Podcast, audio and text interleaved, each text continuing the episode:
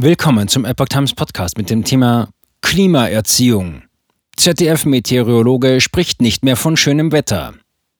Ein Artikel von Sarah Kastner vom 19. September 2022. Östen Terli ist Moderator und Meteorologe beim ZDF. In seinen Wettervorhersagen erklärt er regelmäßig den Klimawandel. Ich bin Journalist und Wissenschaftler, kein Aktivist, sagt er.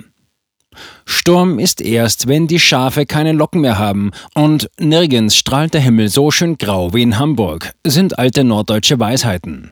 Während für viele Norddeutsche Schiedwetter erst bei Sturm und Regen von der Seite beginnt und der Himmel sogar grau strahlt, kennen Menschen in Freiburg solch ein Wetter kaum und sehen die Sonne durchschnittlich 1794 Stunden im Jahr. In Hamburg sind es 1596 Stunden. Allgemein wird schönes Wetter mit viel Sonnenschein und Trockenheit beschrieben, sodass Freizeitaktivitäten im Freien stattfinden können. Für den ZDF-Moderator und Meteorologen Östen Terli gibt es allerdings einen Grund, nicht mehr von schönem Wetter zu sprechen, der Klimawandel. Schönes Wetter? Nein, Klimawandel. Was ist denn schön daran, wenn draußen alles gelb ist vor Trockenheit und die Bäume leiden? fragt Terli in einem Interview mit der Süddeutschen Zeitung. Daher spreche er in seinen Wettervorhersagen nicht mehr von schönem Wetter. Dafür möchte der Meteorologe die Wetterphänomene kontextualisieren und sie angesichts der Evidenz des menschengemachten Klimawandels in einen größeren Zusammenhang stellen. In einigen Sendungen hat Tjali bereits auf die Klimakrise verwiesen. Im August begann er eine Wettervorhersage.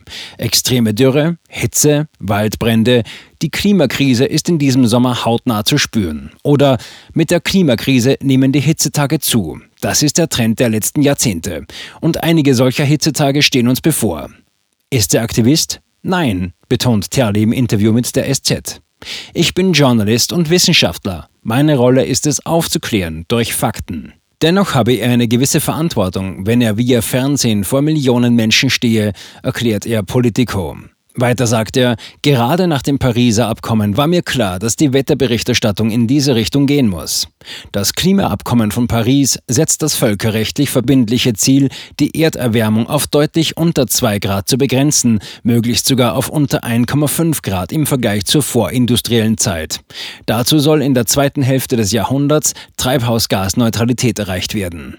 Das macht eine globale Energiewende nötig. Außerdem sollen die weltweiten Finanzflüsse am Ziel einer klimafreundlichen Entwicklung ausgerichtet werden. Potenzial als Fernsehmeteorologe nutzen.